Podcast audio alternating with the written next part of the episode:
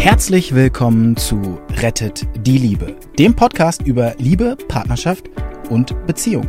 Nichts ist im Leben wohl so bedeutend und wichtig wie die Liebe. Und das betrifft alle Menschen dieser Erde, egal wo und wie sie leben. Die erfahrene Ärztin Dr. Beate Strittmatter hat über die Jahre erkannt, dass Krankheitsursachen oft in unglücklichen Beziehungen zu suchen sind. Und sie hat in Zusammenarbeit mit Experten herausgefunden, dass es Regeln gibt, die für alle Partnerschaften gleich sind. Zu schön, um wahr zu sein? Dann hör einfach zu.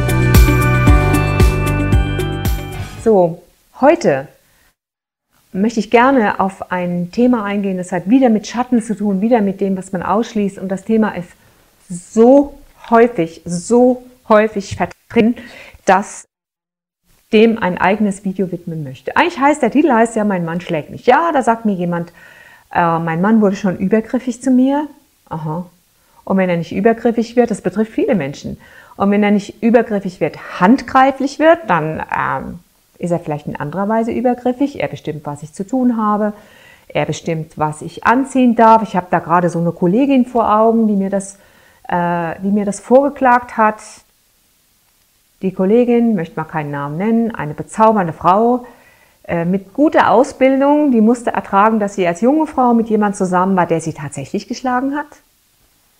Dann ist sie aus der Beziehung raus, geflüchtet, hat die Scheidungskosten noch selber bezahlt, weil der, der hat sich nicht dran beteiligt, Arschloch.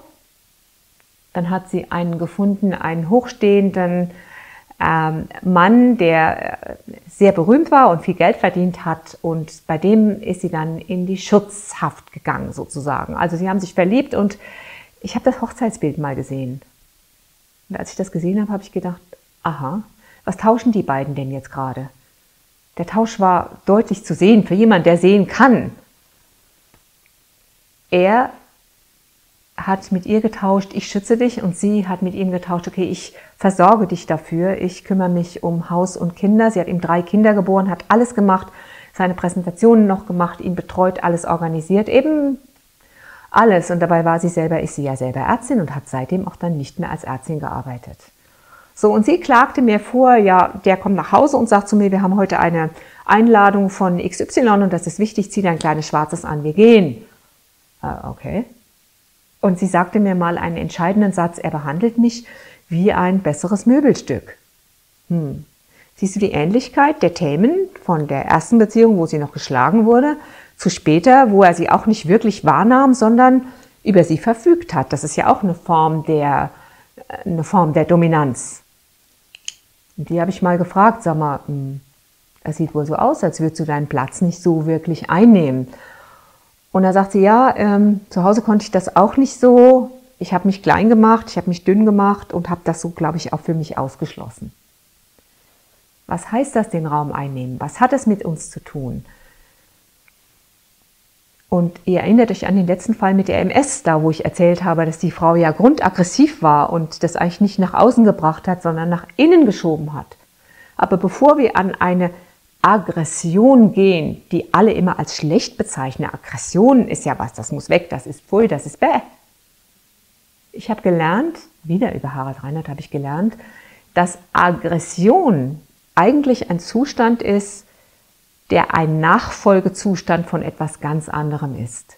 Habt ihr gewusst, dass das Wort agredi, von dem sich die Aggression ableitet, agredi bedeutet das lateinische Wort für ins Werden kommen. Man könnte auch es übersetzen zu dem werden, wer du bist. Agredi ist eine, das ist eine natürliche Kraft, die uns innewohnt. Und ich möchte euch gerade mal ein Bild zeigen, weil das habe ich hier aufgenommen. Die der Krokus. Stellt euch vor, ein Krokus hier, der Krokus ist gelb. Ein Krokus kommt durch den Schnee. Ich frage euch, hat der Krokus Muskeln? Nein. Er tut das, was er tun muss. Das ist in seinem Programm. Er geht einfach, er kommt ins Werden. Ins Werden kommen, sich annähern. Das heißt Agredi. Er kommt durch den Schnee. Und er kommt da raus und er dreht sich nicht um und fragt, habe ich die richtige Farbe? Bin ich zum richtigen Zeitpunkt hier? Was denken die anderen über mich? Das ist ihm scheißegal. Er füllt sein Programm aus. Das wird uns manchmal richtig gut tun. Am Krokus kann man gut sehen, das ist ein wundervolles Beispiel, kann man sehen, was die positive Seite der Aggression ist. Die Aggression kann man beschreiben als Lebenskraft, die uns mitgegeben wurde, um ins Werden zu kommen. Habt ihr gewusst, dass der römische Kriegsgott Mars, das weiß glaube ich jeder, Kriegsgott heißt Mars, dass das zugleich auch der Gott der Bauern war? Mars, März, der Kriegsgott Mars ist zugleich auch der Gott der Bauern. Und wenn ihr euch mal das Vokabular anschaut, was da im Frühling so vorherrscht, da brechen, brechen die Kräfte der Sträucher und Pflanzen aus dem Boden. Da schießt der Salat, da platzen die Knospen. Es ist ein unglaublich kriegerisches Vokabular, was mit dem Frühling zu tun hat. Vielleicht dreht man das einfach mal um und schaut es andersrum an. Die Kraft, die dort drin steht, ins Werden zu kommen, die hat tatsächlich mit, mit Kraft zu tun. Das ist eine ganz vehemente Energie, die da im Frühling aufbricht. Und allein, diese, allein dieses Vokabular zeigt uns schon, welche Kraft eigentlich in uns steckt, um ins Werden zu kommen. Viele Menschen nehmen diese Kraft aber zu sich zurück und sagen, ach, hm, lieber nicht. Und zurück zu dieser Kollegin, die ich über alle, über alle Maßen mag. Ich möchte euch das mal hier so aufmalen. Das habe ich ihr auch gezeigt. Stellt euch vor, das hier ist jetzt ein Paar. So sieht ein Paar aus, was gleichmäßig angeordnet ist. Das hier wäre jetzt zum Beispiel die Frau und das hier wäre jetzt zum Beispiel der Mann. Die Frau hat in ihrer Kindheit vielleicht gelernt, oh, ich komme besser durch, wenn ich mich klein mache. Also schließt sie es aus, ihren ganzen Platz in Anspruch zu nehmen. Also macht, nimmt sie nur mm, diesen Platz in Anspruch. Vielleicht hat die damals gehört, sei ein liebes Mädchen, erst die anderen, dann du. Aber was ist denn mit dem Platz, den sie nicht in Anspruch nimmt? Naja, der bleibt frei. Es ist quasi ein Vakuum. Der Platz bleibt frei. Und jetzt findet sie einen Mann. Da ist der Mann. Eigentlich so, wie er sein soll. Könnte alles so schön sein, wenn nicht sie diesen Platz freilassen würde. Überleg mal, weißt du, was ein Vakuum ist? Klar, ne? Gibt es in der Natur, wo ein Vakuum natürlicherweise vorkommt? Die Antwort ist nein. Du kannst ein Vakuum aus einer Flasche ziehen, dann ist in der Flasche Unterdruck, machst den Stöpsel drauf und dann ist da ein Unterdruck. Aber so rein frei in der Natur gibt es das nicht. Sie hat diesen Platz aber freigelassen. Nun rate mal, was im Laufe der Beziehungszeit passiert. Der arme Kerl hier ist quasi genötigt, diesen Platz einzunehmen. Und irgendwann nimmt er ihn ein und dann hat er den ganzen Platz eingenommen. Und das fühlt sich für sie wie an? Nicht gut. Eine solche Dominanz kann sich zum Beispiel äußern in, okay, er schlägt mich, habt ihr ja an dem Beispiel mit der Kollegin gehört, oder er ist in sonstiger Weise dominant, oder auf der Arbeit, die Kollegen ärgern mich. Auf der Arbeit wird es dann zum Beispiel dazu führen, dass sie kündigt oder in Beziehungen, sie trennt sich. Frau trennt sich, frisch getrennt oder frisch gekündigt. Jetzt hat sie immer noch hier dieses Vakuum. Was meint ihr, welchen Partner wird sie kennenlernen? Mit zielsicherer Nasen, Nasengenauigkeit wird sie den kennenlernen. Genau den, der bereit ist, den Platz einzunehmen, der das Potenzial in sich trägt, den einzunehmen? Oder jemand, der von vornherein so dominant ist? Hier, vielleicht nimmt sie praktischerweise gleich einen, der den ganzen Platz einnimmt. Und zusammen sind sie wieder ein Ganzes, das darf man nicht vergessen. Und sie merkt, das ist ja schon wieder das Gleiche hier. In der Beziehung, bei der Kollegin da oder am Arbeitsplatz, zweiter Arbeitsplatz, sie ärgern mich auch. Ich habe mal eine Dame, die war etwas widerspenstig. Habe ich mal gefragt, guck mal, der zweite Arbeitsplatz ist wie der vorige. Was können wir denn daraus ablesen? Und dann sagt sie, ich lese daran ab, dass es eigentlich viele Arschlöcher gibt. Okay, das könnte man tun. Jetzt ging die aber zu einem dritten Arbeitsplatz und jetzt ratet mal, was auf dem dritten Arbeitsplatz war. Du hast dein Problem immer dabei.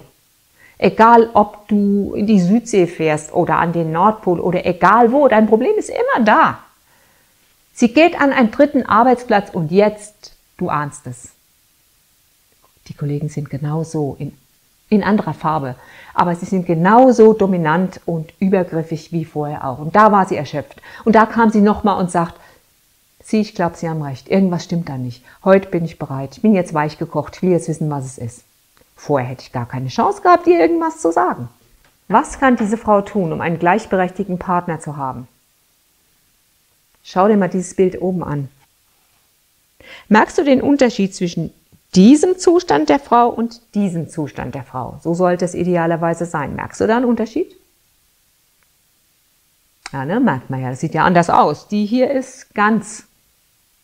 C.G. Jung, der gesagt hat, ich wäre lieber ganz als gut. Oder Hendrix Havel, der sagt, Partnerschaft ist ein Weg, um ganz zu werden. Sie müsste ganz werden. Was kann sie also tun, um ganz zu werden? Sie könnte anfangen, ihren Raum einzunehmen. Manchmal gelingt das nicht so alleine. Manchmal braucht man Hilfe.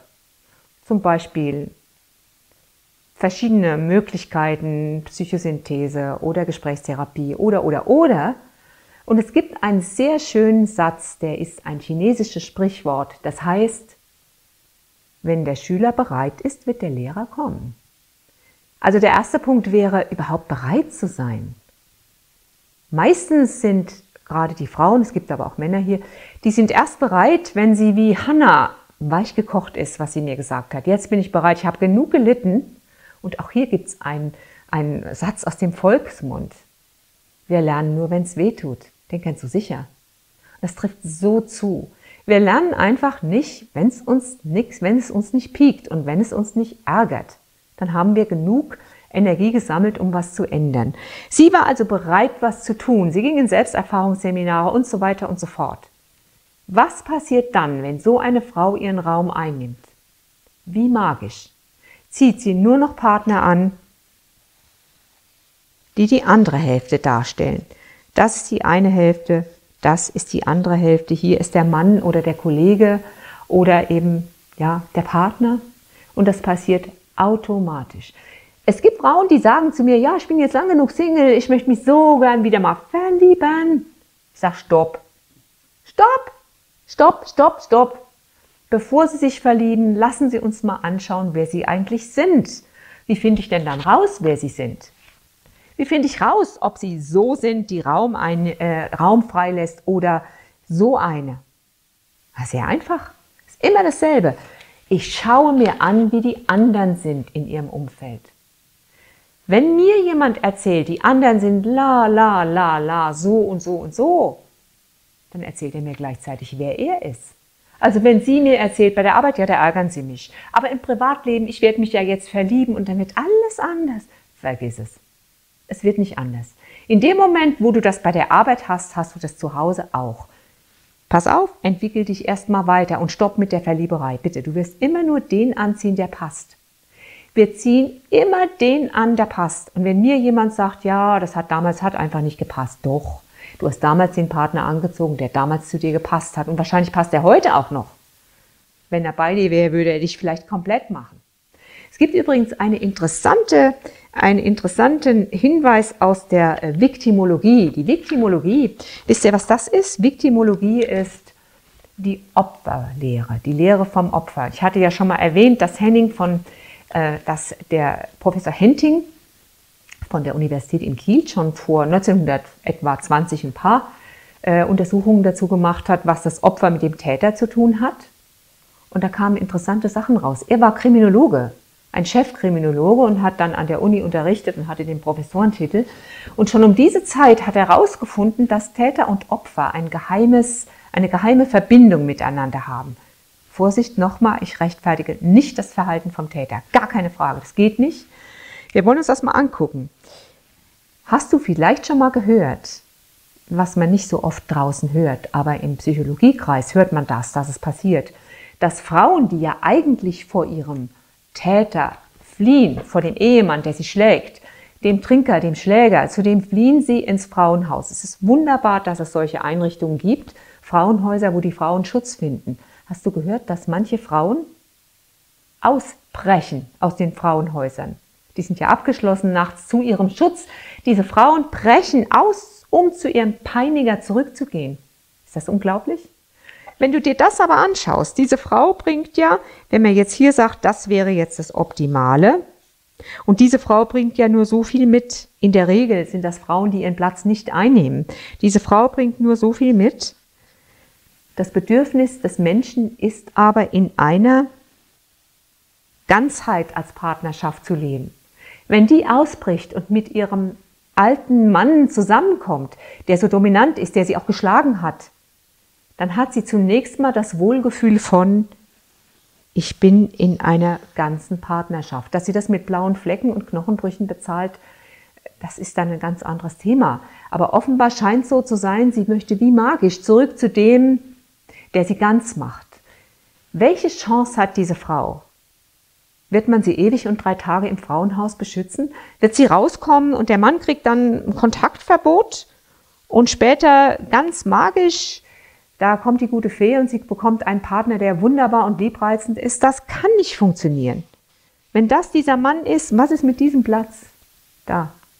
Das ist die Grundregel. Das ist die Grundregel von Partnerschaft. Guck, dass du deinen Raum in freundlicher Weise einnimmst. Das kann man in der laufenden Partnerschaft machen. Es gibt, wo sowas schief hängt. Es gibt Frauen, die sagen mir, ach, wissen Sie, sagt mir eine letztlich, das da brauche ich eigentlich gar nicht, weil ich will mich sowieso trennen. Du willst dich sowieso trennen, okay. Solchen Frauen sage ich, ich würde noch ein bisschen warten mit dem Trennen. Nein, ich bin keine Paarerhaltungsinstitution. Nein. Aber ich frage diese Frauen, schauen Sie mal, Sie haben das hier, was ich auf dem Bild gerade gezeigt habe, noch nicht so gut trainiert. Mit anderen Worten, Sie erfahren es gerade heute. Sie staunen gerade jetzt. Wenn Sie sich morgen von Ihrem Partner trennen, mit wem wollen Sie üben? mit einer neuen Liebe, wo es eventuell nicht so gut funktioniert dann. Ich schlage vor, solange der alte Partner in dieser Turnhalle ist, solange ist er Ihr Übungspartner. Behalten Sie ihn in der Turnhalle Ihrer Ehe oder Beziehung und üben Sie mit ihm. So, jetzt fragst du, was heißt das üben? Was soll die mit ihr machen? Sie soll anfangen, ihren Raum einzunehmen, mit oder ohne Unterstützung, und woran wird sie sehen, ob sie erfolgreich ist? Du weißt es. Der Partner verändert dann sein Verhalten. Ich hatte mal eine Patientin, die kam zu mir wegen, ich glaube, Beinschmerzen oder so. Auf alle Fälle kamen wir auch hier auf die Partnerschaft und sagt, wissen Sie, mein Mann, das ist ein echter Drecksack. Wir haben zusammen, äh, ich habe Mietshäuser und er soll die Verwaltung machen und das macht er auch, aber laber, laber, laber, er tritt mir ständig auf die Füße und er ist ständig so und hat sie mir erzählt, was er alles so schlimm macht. Da habe ich ihr genau das gesagt. Genau das, genau das.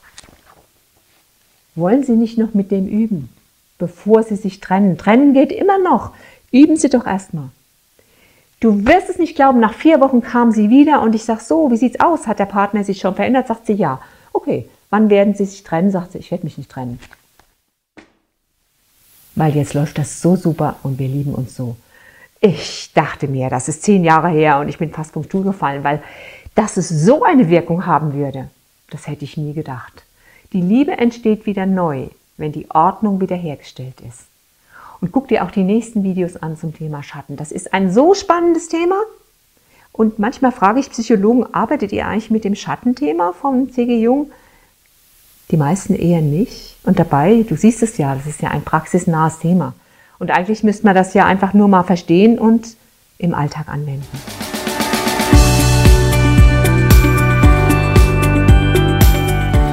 Und wie war es? Wenn es euch gefallen hat, dann abonniert gerne den Podcast. Beate Strittmatter hat auch ein Buch geschrieben, Rettet die Liebe. Dann habt ihr die Gesetze immer zur Hand. Der Link ist in den Show Notes. Macht's gut, bis zum nächsten Podcast.